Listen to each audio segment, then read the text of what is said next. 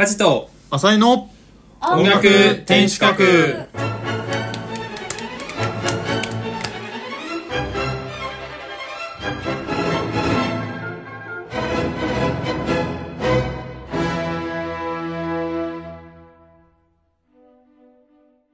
この番組は同じオーケストラに所属する年齢も経歴も全く違う4人が音楽の新しい楽しみ方を見つけるゆるトーク番組です。はい今回第36回。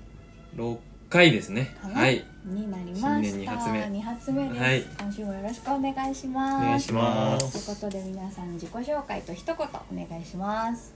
はい。どうも皆さん2024年ですね。なんか新年感がなぜかありませんけど。格付け面白かったですね。どうする？大炎上してたら。あーやばい。だからそういうの放送しませんから、はいあのー、何でしたっけ？あ まず名前は梶と言います。えっと今年ですね僕の大好きなブルックナー先生の生誕200年ということでうん。あの演奏会が熱いんじゃないかと思ってすごく楽しみにしております、うん。はい。今日の一言はこんな感じなんですが あの前々回にですね塩谷さんにねあそう一回は面白いことを言えと言われたんですが僕はここじゃなくてちょっとまた後でねどっかで。そうんな自が。分で振ってるそんなハードル高めちゃって大丈夫ですか？いや多分浅井さんは一言で多分 やべえこと言ってこいつ。やべえこと言って。はい。頑張れ。じゃあ以上です。はい。はーい。はい、えー、浅井です。えーっとですね、やっぱあの新年となるとですね、あまあこれ新年一発目じゃないですけど、うんあの今年の目標を言わねばならないと。おお思いまして、私まあすでに何個か目標を決めこれを決めようと思ってるんですけど、滑舌？その一個はですね、木が言えるようになることです。おすごい。じゃあ2024年浅井時は木が言えるようになります。すごい。浅井くんニュースじゃなくて浅井くんチャレンジ。そう、そんなあの、マジキキキリン言ってみて。キキ今ちょっと意識したけど普通に言ったら俺的にキキキリンです。キキキリンキキキリン。ちょっとそれハードモードすぎるからさ。ちょっともうちょっとこう木が散りばめられてるぐらい。でも最終的にはキリギリスが難しい。ギリギリさは難しい、だからやっぱあのギリギリとキキキリンとキリ キリギリスが言えるようになります。それ相当レベル高いよ。ので。どうやって練習するのこれ。どうしたらいいんだろうね。木って。え？単音で言ってみて。き。あああ今でもだいぶ意識しました。うんうん。さっきの意識が。いそうそうそう。意識の問題な いや違う。意識がないなので今年の目標の一つは。なるほど。はい。頑張れ。いいじゃん。楽しみ。いいですね てかこんなんで笑っていいのかっていう うちの家族とかちょっと心配して。る あの大丈夫です。あのもっとえぐいいじりがいくらでも発生してる。あのうちの会社でもちょっとあのねうちの会社の同僚にオケの先輩がいるんですけど、うんうん。はいはいちょっとなんか話を出されるとなんか周りがちょっと一瞬そういうのっていじっていいやつなんですかみたいな。空気になって逆にちょっとダメージを負うっていう 乗り越えていこう。そろそろねあの去年の MVP だもんね。そうだね。それちょっとよくわかんないですけど めっちゃ面白かったよそれなくなっちゃうの寂しいけどね。いやでもちょっとそろそろちょっとあの特に後輩に対してですねあのこのネタをあんま通じてねえなっていうあの面白さとかじゃねえなみたいな。そうなんだ。まだまだ場が明るくなったらいいんですけど、うんうんうん。ちょっとそろそろ正味ねもう飽きられてんの？えっていうか時代とかそういうこと？時代そう時代と思うんいですよ。じるなんてみたいな。やってよ時代と思う多様性多様性だよみたいな。滑舌が悪くたっていいじゃない。いや違う。まるで俺がそういう主張してるみたいじゃないですか違います違います。なるほど。ただあの同時にあの言えるようになるまで極力気を普段の会話で避けるということもやっていこうと思うえーそれでは練習にならないいやでもなんかその普段の要はキーの言い方でなんか言っちゃうじゃないですか普通会話するときは。うん。邪魔なんで。だったらなんか間違った言い方を続けちゃうじゃないですか。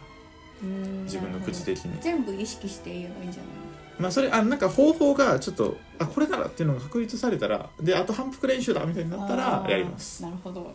その方法は見つかるのでしょうわかかりません。はい。ということで、はい、今年の目標でした、はい。あさこです。えっと、実はこの放送の収録日が2023年の12月27あついに日言っちゃった言っちゃった。今日から始めたことがありまして。今日から？そう。年始から始めたのでは遅いんだということでお。今日から30分ジャンプチャレンジを始めました。え？これあのダイエットなんだけどあの結婚式の前もやってたスーパーストロングスタイルのダイエットでただ30分間飛び続けるっていう。いやーなんかそれを想像したんですけどね名前聞いて。それはさすがにきついなって思ったんですけえどどういうことですか？それって。本当に？なんか曲に合わせてね。あのそう私はレディー・ガガが好きなのでそれを爆音で流しながら ただただ30分間飛び続けるっていう自分の好きな曲を集めたプレイリストを作ってそれを30分分にしてあただただ飛び続けるっていう。ね。とても大きな音が出る運動ですね。あそうだね。確かに。でもそれもこうつま先から着地してなるべく音が出ないようにっていうのも一個チャレンジではあるんだけど。そうですね。縄跳びとかと一緒ですもんね。あ構造としてだから痩せるんでしょうねやっぱ。そうそうそうそう確かに。そう縄跳びってただ今日やってめちゃくちゃきつくて多分明日ね歩けないと思う。ふくらはぎやっちゃった。あれですかやっぱ演奏会に向けてみたいなそうそうそう。もう1ヶ月切ったからやばいと思ってちょっとねターボダッシュしようと思って。すいません男性陣立ちし立そうちあ演技服で。えまあまあまあまあまあまあまあ。それもあるしあの次の日演奏会の次の日台湾に行くからえ？そういうこともあってちょっとダイエットしようと思って。ここで宣言することによって三日坊主にならないように頑張ります。なはい頑張ってください。頑張ってくださいえっ、と塩屋です。えっ、とちょっと前にあのチェロのあの楽器を修理したのとあと弓の張り替え？と弓の修理うん。したんですよね。したっていうかあの持ってって楽器屋さんに持ってってであのまあ弓の張り替えって多分8000円とか9000円とかうんうん。なんだけど弓のねなんか先っぽのあの白い牛のまあチップって言われる牛の角なのかな？えそうなんだ。牛の骨？知らんかった。角？わかんないけど。へえなんだけどそこがなんかちょこっと欠けちゃってうん。それを直すっていうのと、うん。あとねこの手手手を持ってるところにあのーなんか黒炭のフロックっていうやつがあって、うんうん。そこに貝殻の装飾品みたいなのがついてる、うんうんうん。でなんかそれがあのーこうちょっとは剥がれてきちゃってそれをしゅあの交換する。うんうんっていうのであのーその弓の修理で4万かかった。えっていう、年末に痛い出費でした、えー大変でした。ちなみにその貝殻なんか要素別にいくらとかわかります？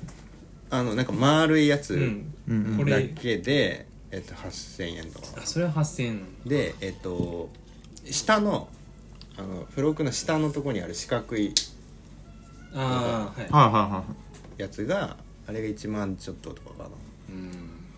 であのチップが1万いくらしたうん。チップ交換。いあ先っちの方が先高いんだ。端あれも高いちっちゃい。のであれやると同時にその毛の張り替えもしなきゃいけないっていうあのああそうです都合上そうなっちゃうんだらしいんだけど、で4万ぐらいしたうん。まあでも一回修理しておけばしばらく持つのでまあそうです。とってい。う話はい今週もよろしくお願いします。お願いします。ということで今週はなんと久しぶりの浅井くんニューおおスイエーイ歓声が上がってますね。やばいやばい。ハードルがこのコーナーでは浅井くんに音楽に関するニュースまたは音楽に関係ないけれどもとっても面白いニュースを紹介してもらっています。はい。えーまあと言いつつですねあの振りなんか俺じゃない人たちが振りかぶったんですけど。今回軽めですとても、はい。えっとウィーンフィルのですねニューイヤーコンサートがあありましたねこれ放送時点では。うんうんうん。はいっていうおあ話で感動した。感動した。別に毎年見てるわけでもないけど。あのちゃんと NHK で放送されてるんですよね毎年うんうん。うん。で向こうとの時差もあって、えー、と1月1日の今さっき調べたんですけど午後7時から10時。うんうん。で NHK でやってるそうでまああのこれ終わってるんでね録画してくださいとも言えないんですけど あのまあそれこそさっきの家事の一言にもありましたけど今年ですねなんと初めてブルックランの曲が演奏されるそうで。ええうん。あのただし見たんだっちょい見た手にしなかちょい短めあの短めのいや僕もどういうとこか全然知らないんですけど、うん。なんかティーレマンっていう人が今年指揮者なんですけど、そのティーレマンって人があのブルックナーの曲要は交響曲をすごい順繰りに要は全集的な感じでウィンフィルツをずっと録音してるんですよ最近、でその関係もあってあのブルックナーで200年あの、うん。2024年が生誕かな？200年なんでうん。それもあってまあ短めの曲でブルックナーの曲をやろうって。新年っぽいやつあるのかな？どうなんですかね本 当にそうそうで俺すごい疑問だったんですけどそもそも。あのなんでウィンフィルのニューイヤーコンサートがあんななんかワルツ系ばっかやんだろうみたいな。そもそもね、うん。っていうのでちょっと調べたんですけど、うん。えなんかもっと歴史あんのかなと思ってたんですけど、ん。あのここからあのたかだかのウィキペディア情報ですけどなんとウィンフィルのニューイヤーコンサート始まりは1938年らしいです。結構新しめ。そうだね。しかも結構政治的な理由で始まってて、うんナチスドイツのオーストリア併合によるオーストリア人の不満を抑える目的でヨハン・シュトラウスのワルツやポルカのコンサートが初めて開催されうんぬんかんうぬんみたいなん。ガス抜きのためのコンサート。だからあのそのオーストリア人の文化を守ってますよみたいな、あのを汚すつもりはないですみたいな意味合いがあったからその要はそのとウィーンを代表するようなシュトラシュトラウスとか、そしてのウィーンウィンナーワルツとかそういうのをすごいやっぱ演奏するっていう。のがどうやらあの由来というか起こりだったようでして。だからいやだ意味わかんねえなと思ってたんですよ。なんか普段別にあのオーケストラのコンサートで演奏されるわけないじゃないじゃないですか。あのあっち系の曲ワルツ系って、やっぱ序曲があってコンチェルトがあっておお経曲シンフォニーとかがある。もしくはバレエとか、うん。オペラ系のそのと長い曲とかだと思うんですけどなんであんなあれやんのかなと思った。らそういう理由があったようでして、うん。でも逆を言うとあの短いとこがいっぱい来るんで、うん。初めての人でも結構馴染みやすいというか、うん。一曲長く聴けねえぞみたいな人でも ちょろっと聴いて「へーって言って終わるだけでいいのででまあこのね放送中にはもう終わってるんですけどあの YouTube にも結構その過去のニューイヤーコンサートのあれがあるんで、うん。ちゃんとご丁寧にタイムスタンプがついてどの曲がどれみたいな感じになってるので せっかくなんでちょっと聴いていただけたらなと思います。やっぱウィンフィルなんでうまいんでねそうだよベース。ねあれなんかあの踊りもあるよね。そうそう途中でなんかあれなんかはどうやってあ映像でありますよね合わせてるんだろうっていつも気にあれは。リアルタイムで踊ってるのねえどうなんだろうね。でも一応生放送らしいですよ。あれ放送。生放送だから演奏はそうだけど、あれってなんかいろんなところで踊ってるうん、そうそう。全然関係あのなんかちょっと離れたところでさ。確かにどうやって合わせてるのでしょうかっていう謎にあれも結構面白いよねね見てて。面面白い、えー今年ティーレマンか。なんかティーレマンって多分2年23年前に1回出てきて僕ティーレマンってなんか昔古風な昔ながらの古き良き演奏をする系の人なんですけど、うん。なんかまだ解せないっていうか個人的になんでここをこうするんだろうなっていうのが理解できてない指揮者の一人なんですね、うーん。なんか全体的には確かにウィーンフィルのサウンドとか活かしてるんだけども、なんか途中で急に速くしたりとか、うーんなんかまだ理解できてないのででも必ず理由があるはずだしあ特に1回目えって思ったのがブラ1の4楽章の有名なメロディあるじゃないですか、うん弦楽器の。あのあれをめっちゃピアニッシモで演奏してたんですよ。へえめっちゃ爽やかにー流麗な感じでなんかこれなんでこうしてるんだろうなっていう、確かに新しいねうん、結構たっぷり歌うことが多いよね。そうなんですよ。うん。他の箇所はたっぷりしてるのにうん。ここだけすごいさらっていくからええー、なんでだろうなっていう感じのでも興味が尽きない指揮者っていうか逆に言うと。うんそれにまあ人気高いのでへでちゃんと個性派っていうか出してくるのでちょっと楽しみではあります個人的にも。うん。はい、はい。ということでぜひ聞いてみてはいかがでしょうか終わってるけどね。終わってましたよまあ逆にだか終わらってるや どっかにあるはず。終わってるやん。終わってるやん。ん見た再見放送とかあるかもしれない。はい。そう再放送見てね皆さん。はい、ありがとうございました。ということで、今日のテーマに入っていきましょう。はい。今日のテーマは、今日のテーマは、えーズバリ冬に聴きたいクラシックです。うんあの夏に納涼祭といって、はいはいはい。2回にわたってその夏をねどう乗り切るかっていうことで涼しくなるクラシック曲を4人それぞれ持ち寄って紹介しましたけど、その冬バージョンということうんへー。いっなんかやっぱ冬に聴きたいクラシックっていっぱいありますね。ぱいあっうた。ん。絞るの大変だった。クラシックってそもそもあのあったかい国ではあんまり発展しないうん。ですよね、うんやっぱ寒い国の文化だよねそうだよね。だからそっちの方が多いうんですよね、うんうんだから悩みに悩みましたけど 決まりました。うん。一曲ずつはい。持ってきましたので、はい。はい。はい。早速私から。あお じゃあそのいいですか？はいいいだいいですよ。お願いします。はいお願いします。私が選んだのはブラームスのシンフォニーの3番の山岳賞です。学唱して。えーまあ、3, 3番全体的に好きなんだけど特にこの山岳賞が冬っぽいなっていう。よく出せたもう出だしから寒いね。確かに。めっちゃもうメロディーがそもそも切なすぎるっていうのとこれこっからいろんな展開があってまた最初のとこに戻ってくるんだけどそこはホルンがメロディーをやっててめっちゃいいそこが。でまあそもそもこの曲自体がこうちょっと冬の寒い感じするよねっていうのとはいまたこれも個人的な思い出とちょっとつながるところがあって。昔あの大学生の頃兄弟3人私妹と弟がいて一緒に住んでたんだけどなんか東京で大雪が降った日があって1月だか2月にでなんか妹を駅だかどっかに迎えに行かなきゃいけなくてめっちゃ大雪降ってんのに外に出なきゃいけないってなってもう外出たらもうしんしんと雪が降ってて誰も外に出てなくてもうなんか無音みたいな状況で。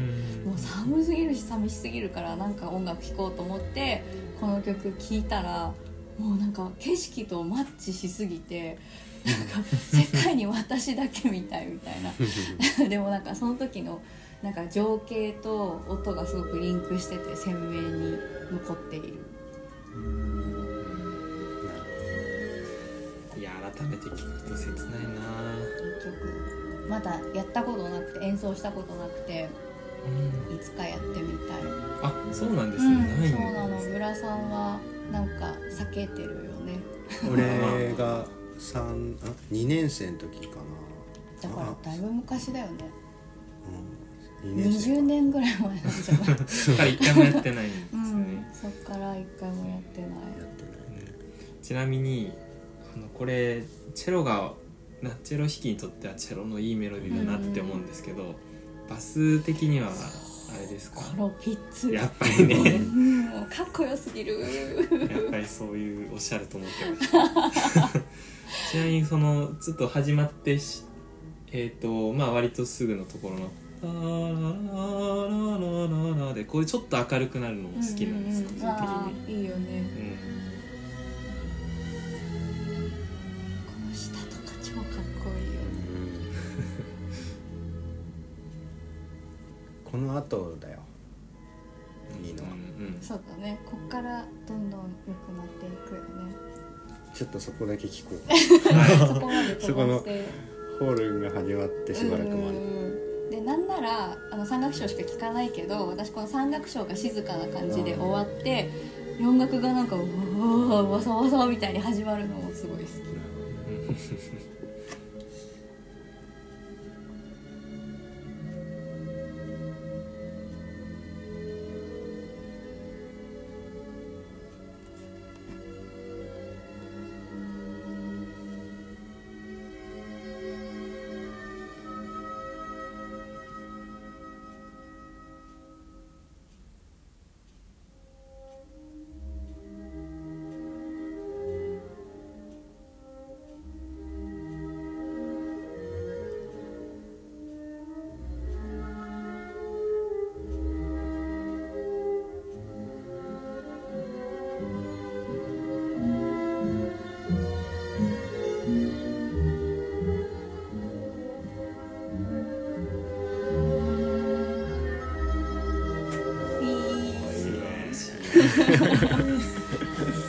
なんかこの演奏は結構このホルンが控えめに入ってくる入ってくるね。ね意外と。うん。なんかこれもこれで好き。なんか雪がしんしんと降ってて遠くのお家の煙がなんかホルンの音みたいな感じがする。あー確かに遠くで聞こえる感じがあります、この演奏。カラヤン先生の演奏ですけど。先このホルンはなんかほんといろんな、生ねえいろんなあの弾き方があるね。結構堂々とたっぷり入ってくるのもあるしね。あとあのビブラートするしないとかうんね、うん。あはい。ーはい。ありがとうございました。ちょっとあの余談にはなるんですけどあの例のクナクナッパーツブッシュのブラさんを一瞬流してもいいですか？おぜひ。どうなんだろう。めっちゃ遅いのかな。まずえー、っと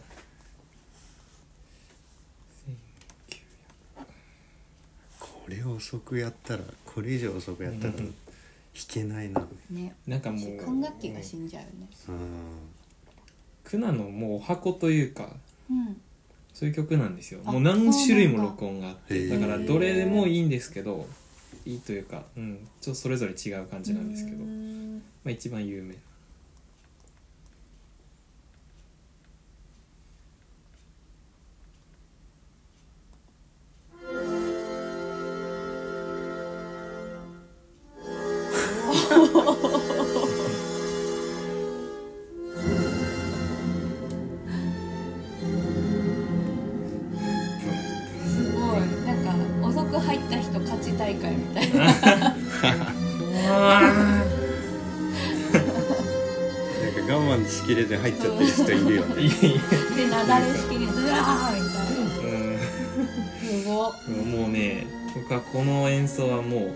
天地創造を思わせて 壮大な感じだそう。ね確かにね。これ一楽章ね。ですね。そうそうそう、うん。なんか普通なんか木管とかが結構聞こえるんですけども、うん。これホルンというか金管がバリバリ吹いてるので,、本当だねで三楽章。に音楽聴きたい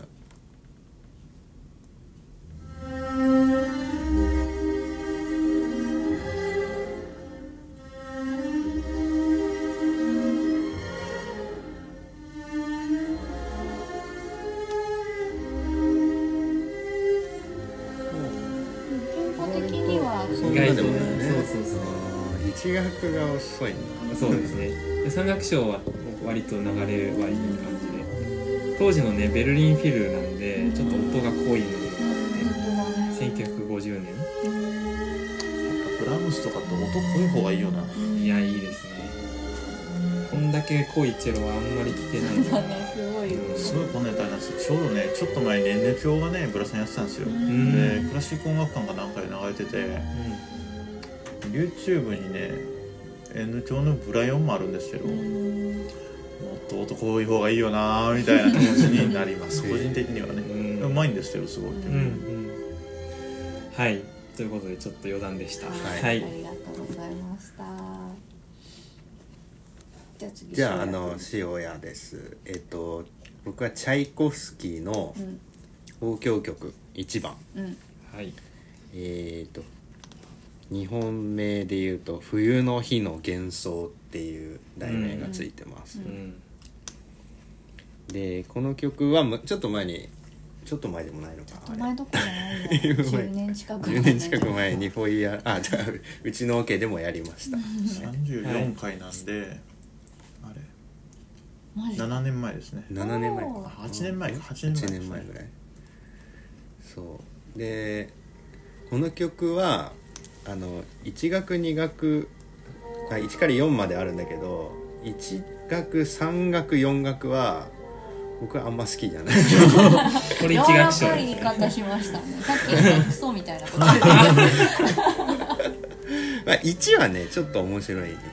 たなんかこの曲が「冬の日の幻想」ってうん題名ついてるのは1楽章うなんだって、ん。一あの1楽章につけたらしい、うんチャイコフスキーなんかそうですよね。雪降ってるね。まあねあのそう出だしはちょっとそういう雪の感じとかあって面白いんだけど、うん、なんかそんなにその後そう。で僕があのおすすめしたいのは二楽章、二楽章。だけはね超いい曲で。たまに本当に聴きたくなる、うん。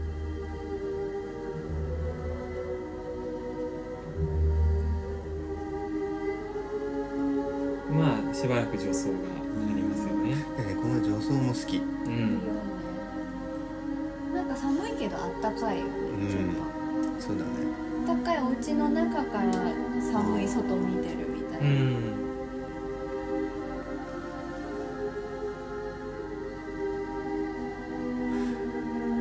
チャイコフスキーって本当にこういうのうまいよね。なんか情景をが浮かぶというか本当にそれを意図してるかは分かんないけどなんか音楽聴くと勝手に情景が浮かんでくる感じがす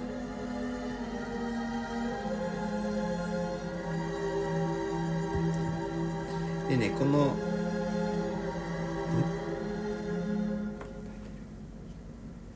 ここのあ。ルーンっていうの好きな。一瞬意ね外とおとなしかったけどこのしあのオケはねチェロがめちゃくちゃうまい。あうん。のチェロのトップの人が、うん。でちょっとね後でチェロのソロをソロっていうかあのあーチェロのメロディーメのところなんだけど、メロディーが来ますそこそのトップの人がドアップになっててはい。そこをちょっと見見てほしいね。ちなみにラジオを聴いてる人は分かんないからなんて検索すればこれ出てくるか。YouTube だよね。YouTube だねこの演奏が一番好き。ああそうなんですね。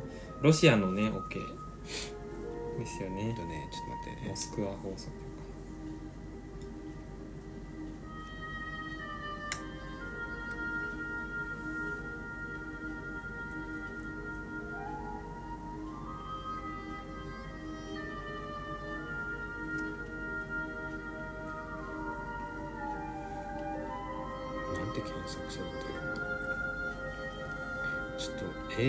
かなきゃいけないからな。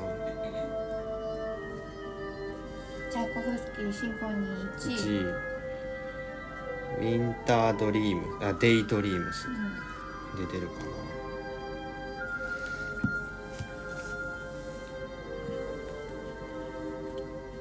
あでもそれでもゲルちゃんが一番に出る。ゲルちゃん。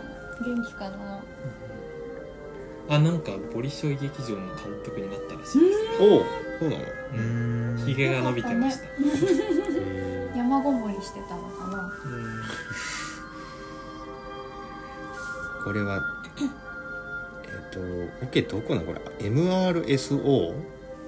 MR 多分モスクワ放送協の。ことだと思いますうん。でフェドゼーエフ？フェドセーフ。フェデセーフが指フェド揮者。指揮、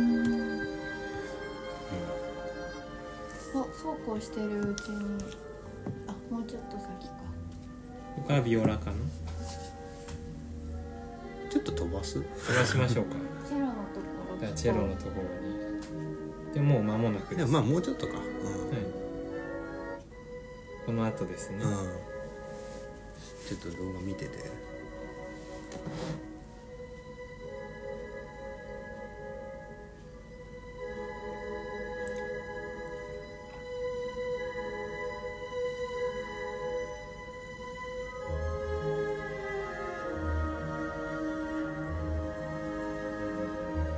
鳥みたいな。人だね。浅井と一緒じゃん。おおそう。いやちちち。浅井のレベル100みたい この右手が美しい。なねすごいね。すごい駒寄りでずっと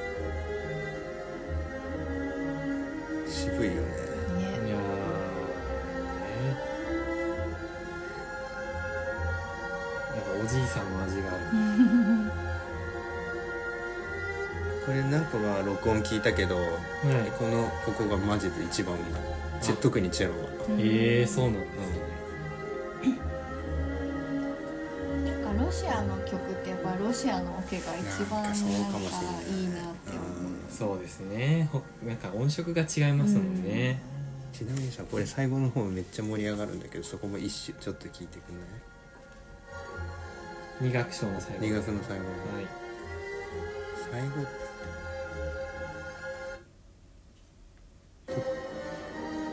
その辺ねもうちょっと前。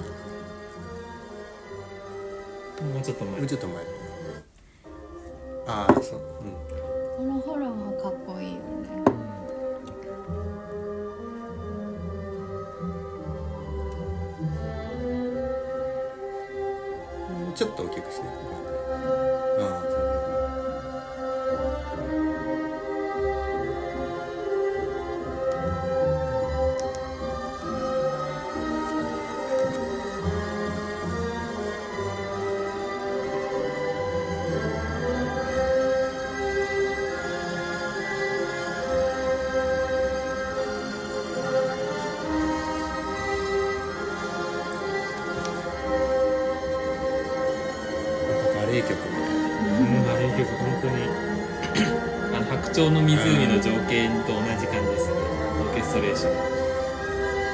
ーケストレーションも和声も素晴らしいしメロディーメーカーだなって思う。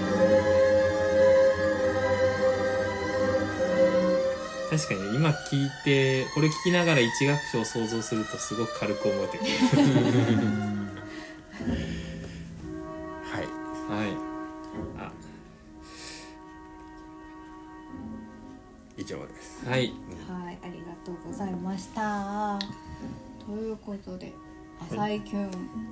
そうですね、はい。まあ僕もチャイコフスキーなんですけど、うん。えーっと弦あ楽そっか。チャイコかぶりになっちゃうのか。ごめん。まあまあまあ冬といえば。うん。やっぱでもロシアを一番代表する作曲家といえばやっぱチャイコフスキーな気はします。ほう。なんかあのショスタコビッチもいますけど、うん。あれはちょっとまあそれこそねあの多分ソ連とかそっちの社会主義的なのがありますけど、うんうん。あの中で僕が紹介するのはですねあのチャイコフスキーの弦楽四重奏曲第1番。うん。はい「アンダンテ・カンタービレ」です。ただですね僕がまあ2楽章のゆったりした楽章が、アンダンテ・カンタービレとして有名なんですね、うんこれやっぱ、でやっぱチャイコフスキー天才なんでしょうね2楽章。はもうただ僕が本当に紹介したいのはですねえーはい。ちょっとまあ3楽、まあ、4楽章1楽章実は他の楽章でして。まあでもちょっととりあえず2楽章ちょっといい記憶これはまた演奏どこ？ゴロジンカルテット。ゴロジンコペルマンはいそうです。あのファーストバイオリンがコペルマンというまたあのすごい人に変わって。異様な音がするね。確かにミュートつけてますよねこあうそれもあるけどでも、なんか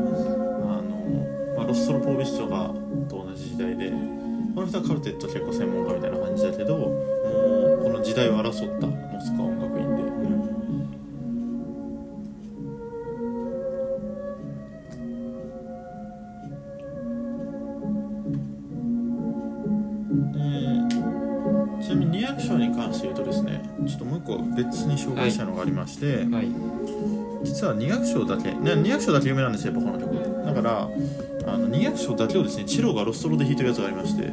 あちょっと待ってチェロがロストロで弾いてる。あロストロがチェロ。はい失礼しました。ロストロが ちょっと面白かった。もうロストロはチェロ白になった。まあそういうもんです。よもはや。そろがそろが白で弾いてる。ちょっと聞いてみましょうか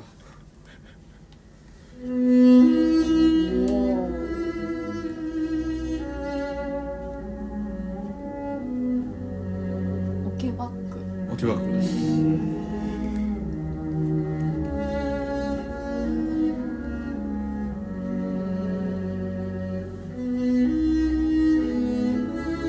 なんかロストロの音ってかっこいいよね。凛々しいねうん。なんかもうこの細かいところにこだわらない豪快さというか。でも豪快だねでもビブラートですごい表情ついてるし。なんかもう他を圧倒しちゃいますね。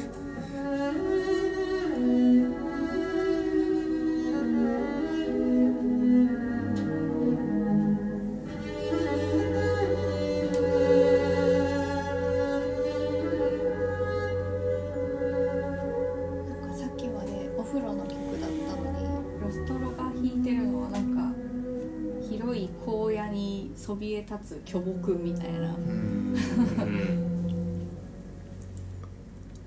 なんかさあのミュートつけてるからお風呂っぽいんじゃない？ああそういうことか。なんかちょっとこもってるからうん。それもあるのかもしれない。でまあこの楽章は一番有名なんですよ。はい、うん。ただあのやっぱその何回もあのボロティンカルテットの演奏をなぜ僕が選んだかというと4楽章に特徴がありましへてー。あの死ぬほどかっこいいんです。弾いてみたい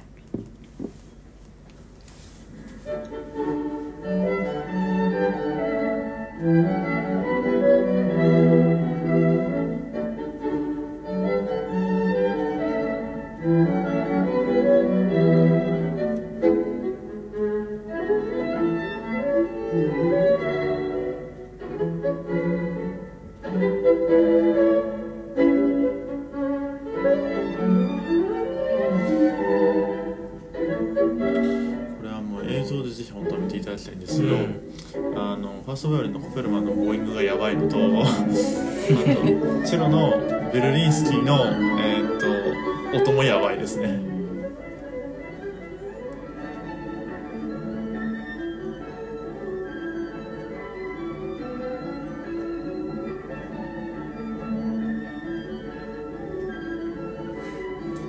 電球をもうすご全い好きよ球しか使いません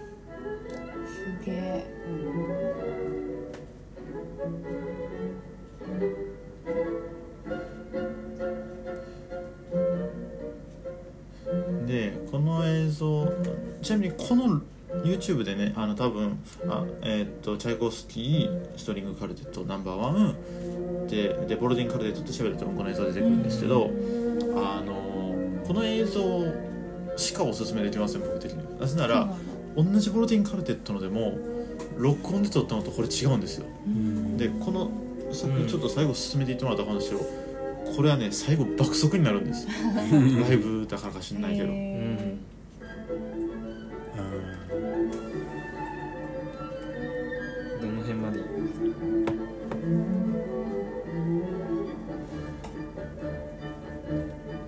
それが僕衝撃的でボルティンカーズのいろんな、ね、メンバーのいろんな録音があるんですけどそれを聞いてたらなんか最後遅いな他の全部と思って あ聞いてたらこれだけがねもう生き切っててすごいんですよね。あ もうそれフルトベングラの大工で感じたことありますそうそうそうそうそういうやつ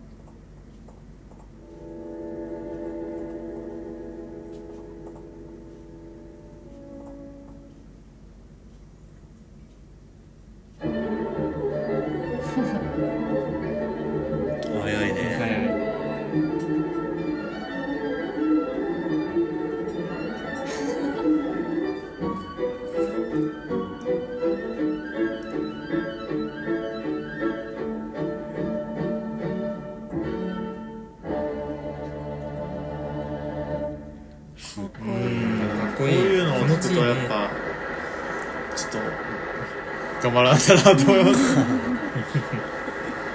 やっぱ曲自体も30分ぐらいでな全曲通してここに至る時のこの最後のこれがすごいんですよね、なるほどね。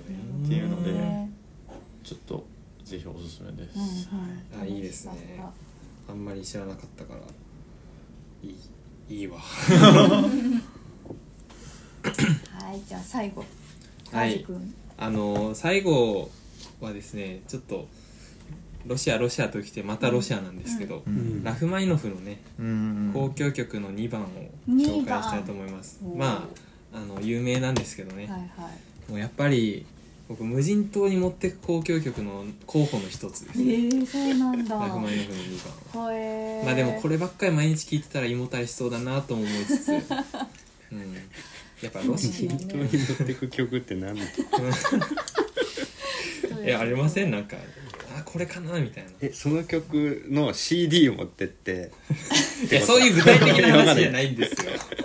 もし1曲だけ今後一生聴けるとしたらそうそうそういうこ脳内に埋とそういうめ込むってことじゃないわかんないけどだって無人島って他には何もなくて。ってことでしょ。よかった面白いこと1個言えた。いやいやいやそこに突っかかられるとは思わなかったんだけど。えー、どういうことかないやなんかこの間からなんかボケじゃないけどさらっと言ったなんかファンタジーあふれる発言にどういうことなの入るとちょっとね。まあ私でも初めて聞いたことだからあんまねよく分かんどうやって曲持ってくるの？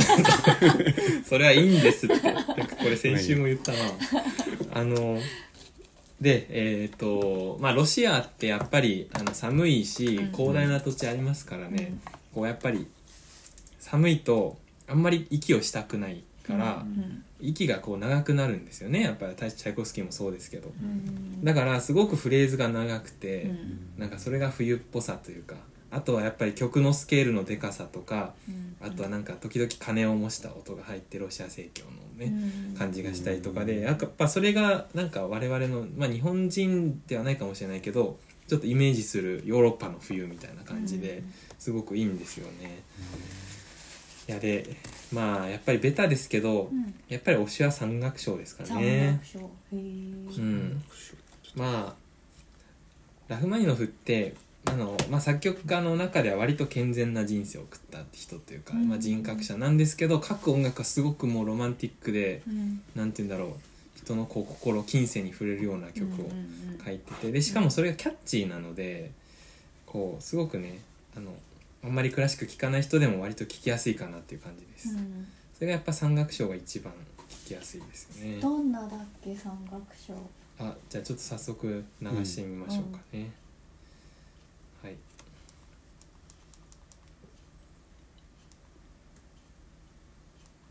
有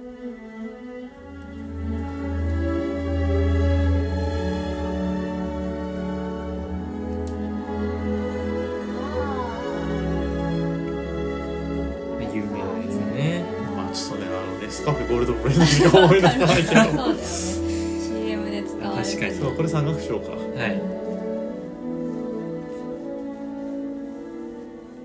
あのですね先にちょっと言っておきますとうん。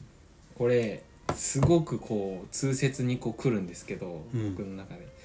これなんでかなってのをまあ一つあるのはすごくあの7度っていう音程がいっぱい出てくるなって思ってて。例えば「ララ」だとオクターブであのすごく単純というか。8度ね。はい、8度。うん。でもこれって「ラドミソ」って一回7度を経由して「うんソラファ」って。うん。ね「ララララララうんララララ」絶対に7度を経由して8度に行くからここにこう胸キュンポイントがありなるほどありまして。でそれからこの後クラリネットの長いソロがあるんですけど、うんまあ、それいろいろね強弱の表あの記号書いてあってただ注目したいのが一番高い音。うん。正の音なんですけど、そこだけピアニッシモって書いてあるんです。うん。ディミネンドで。そのそれ1音だけ。それ以外は？それ以外はまあピアノワンピアノピでアノで。ででまあデクレッシェンドクレッシェンドあってうんで頂点の音だけピアニッシモって書いてあるんですよ。うんそれがミソ。だと思っててもうそこであーってこうキューンみたいな。なるんですよね。はい。じゃあ続きいきましょう。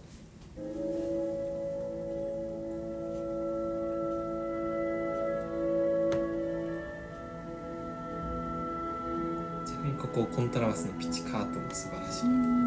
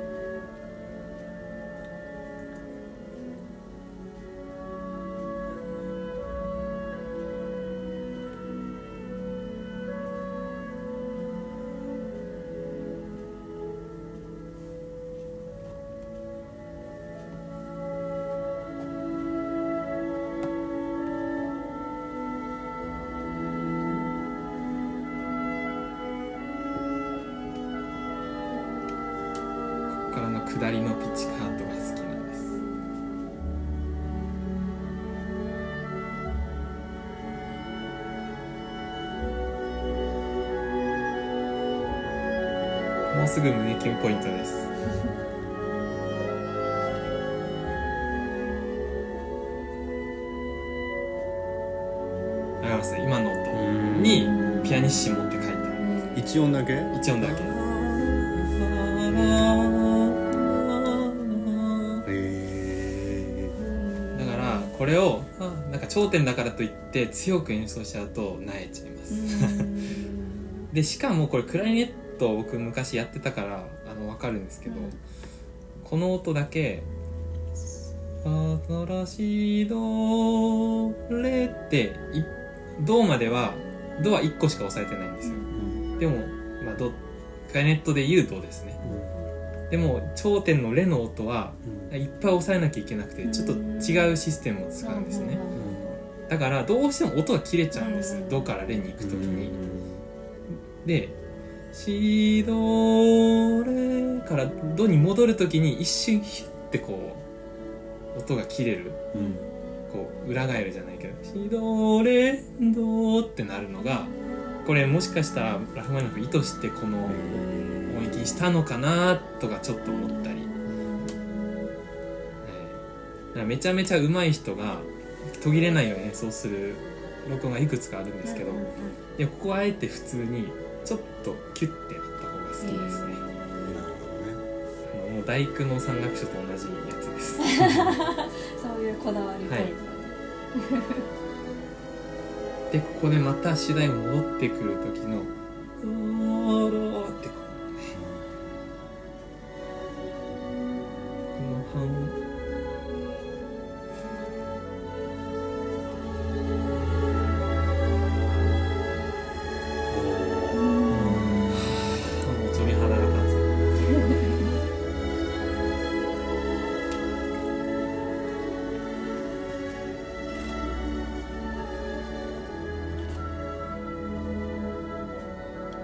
のメロディーの裏でずーっと面々とまあ管楽器なりビオラなりチェロが3連符「タララララ」ってやってるのがまたこれがちょっと深みを出してて和声的に面白い響きが生まれてるから。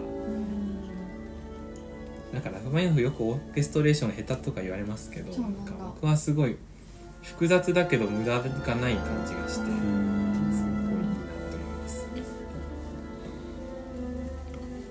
これもやっぱりあったかさがあるんですよね。確かに。うん。でここから中間部なんですけど。えっと。冬の曲ってなるとロシア人が強いの？強いですね。さすがに。ここは中間部の一番クライマックスなんですけど一瞬弱くなるところがあるんです。それが回か死ぬんですこの曲 あここもう。今バイオリンめっちゃいい音したねこれね日本のオケなんですあそうなんだ。仙台フィル。えー、仙台フィル。結構この曲だと12を争うぐらい好きな録音ですあと1個はアンドレ・プレビンの録音なんですけど。で仙台フィルってうまいやんと思仙台って。サビがやっぱあーやっワぱそうだガンダで多分ロシアの気持ちが。ま あなんかその喋り方ロシアっぽくなる。勝手か。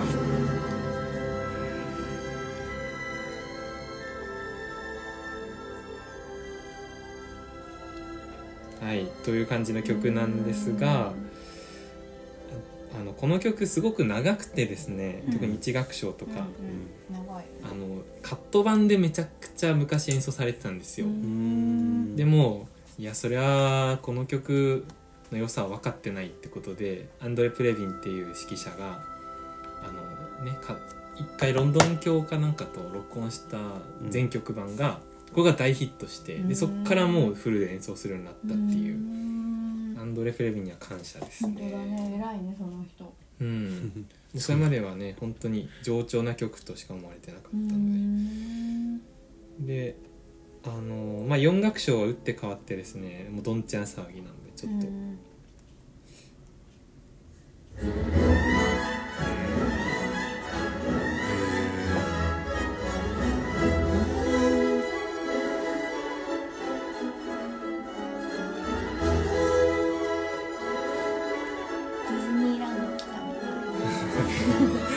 確かにディズニー感ありますね。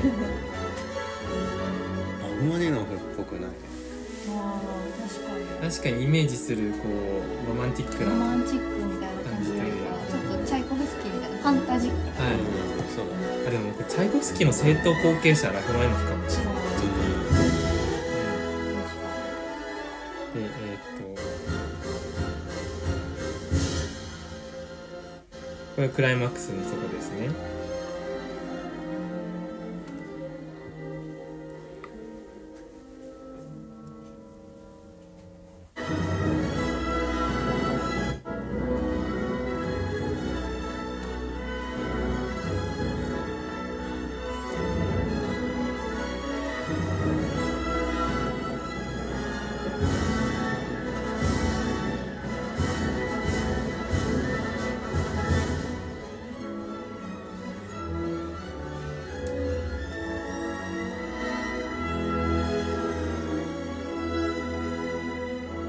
よくこういうとこありません？ロシアの曲最後にユニゾンで。確かにロシアの曲ってユニゾンで迫力 みたいな。ドーンところ多いよね。コントラバスは絶対ハブられるそうそうなんかあの今回チャイコフスキーのピアノコンチェルトちょちょっと迷ったんですよ1番と。のあれ冒頭からもドーンってこう来るじゃないですか。飛行機で聴いたら最高な感じがします無人島には持っていかないのあちょっとそれは違う。それでこっちの方。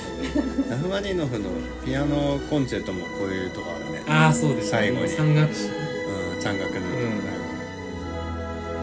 終わり方がそっくりなんです、うん。そっくりというか終わる一小節が。パンパパパンかパンパパパパンで絶対終わる 一生一懸命個多いかどうか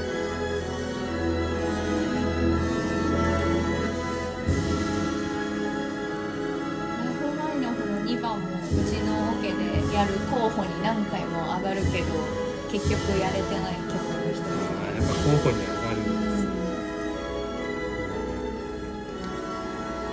すいやこれ難しいですね高校のオケでやりかけて断念しました。えー、何が難しい？普通になんか臨時記号もいっぱい。あるし弾くのが難しい、そうなんだ。そうなんだ編成もでかいのかな。でかいです。はい本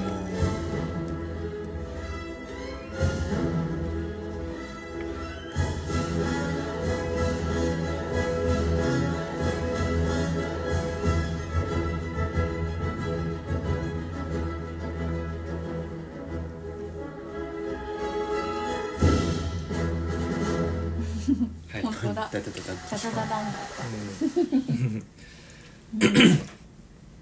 あのまあフィナーレまで聞いといてなんなんですけどこれ1楽章と2楽章もあの面白くてあの2楽章はなんか大工の2楽章みたいな感じでちょっと宇宙感がある。あんまり人間が登場しない。感情的じゃない曲なんで「タタタタタタタタタンタタンタタンタンタン」かあっこいい曲だ。うんで1楽章は本当になんか形式があんまりないっていうか自由な感じでもうどんどんどんどん流れていく。もう情景メロディーというよりもなんか情景が浮かぶ感じの曲なんですけど、まあ最初にゆっくりと助助走があってで速くなったところはちょっとだけメロディアスなんですね、うん。そことかがなんか結構いいので「タララララン」ここも一個一個ディミネンドが書いてあってうん「タラララ」っていう。あちょっと早く終われというか。いやいやいやいや。なんかその家事の歌でそれを聞かせていただけて。流しますね。いやだからそう紹介するなら流せばいいじゃな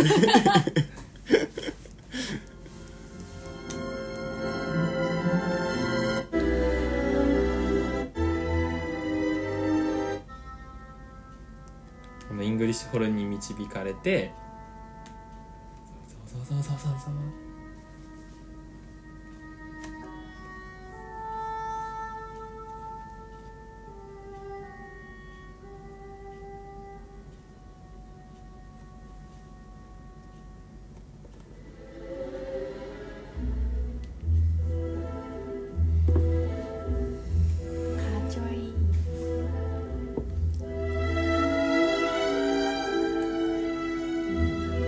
タルダント書いてあってすぐアテンポ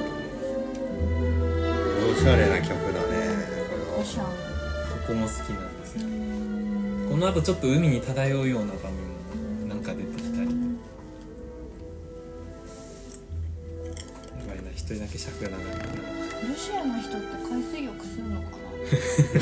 すがに夏でも多分寒いよね。絶対寒いから。無理か。モスクワの人たちはするらしいですあ本当？えそうなんだ。え。ーなんかそんなこと知ってるなんかニュースでね海開きみたいな。のを本当？やるんだすごい聞いてたださすがにロシア地っても広いじゃないですか、うん。モスクワって相当ヨーロッパ寄りの、ね。でロシアの中では南の方なわけですよ。えモスクワって海あんの？んなんかあのモスクワ近郊ですねだから。あ近郊正確にはですけどあの黒海とかあるんで。ああそそこあなるほどですけど。ねさすがにあの、ね、シベリアとかあっち。シベリアの方はあっちはやばいと思います。ね。そうだよね。永久凍土あ違う違う違うずーっと凍りついてると思う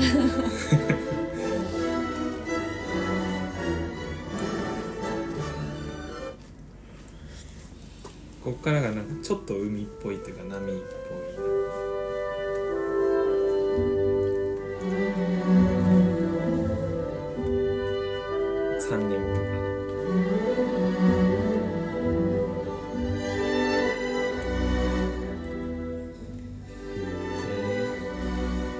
ちょっと本当にいろいろ主題が出てきてもうわなんかすごい曖昧なんですけどね。何回か聞いてると本当に魅力が分かってくる。確かに何回か聞いて行きたくなるちょっと持ってきたいん。だ こ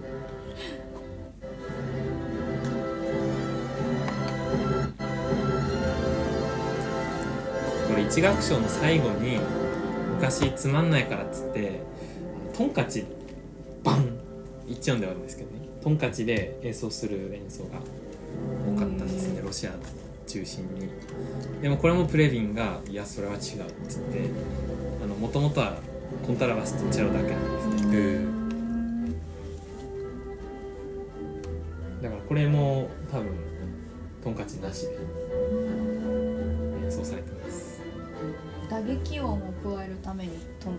あそうですね。ティンパニとかじゃなく、うん。トンカチなんだ。はへー。何でトンカチを？叩くいなんかあのなんていうのブロックみたいな形のなんかあるんですよ。あのそれこそ鍛冶屋のポルカで使う。ようなはいはいはい。木木を一応叩くそのコンクリートというか石とかじゃなくて木のあいや塊を金属。金属。へえ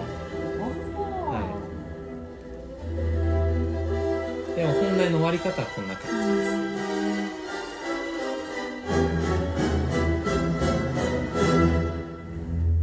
はい。ここにトンカチ入れてた。ここにドン。へえこっちの方がかっこいいこっちの方がかっこいいです。あったかな？なんかトンカチ入れてるやつ。こっちの方が。何かかしらの打撃を入れたい、うん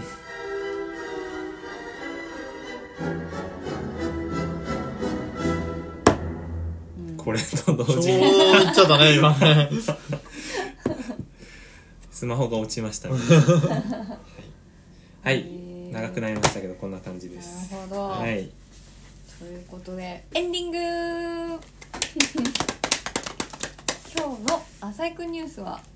ミーンフィルニューイヤーコンサートがありましたけどどっかで見てね。再放送見てね。はい。っていう話題とと、えー冬に聴きたいクラシックでした、ということで一人一曲ずつ持ち寄りましたけど、うん。ドイツロシアロシアロシア。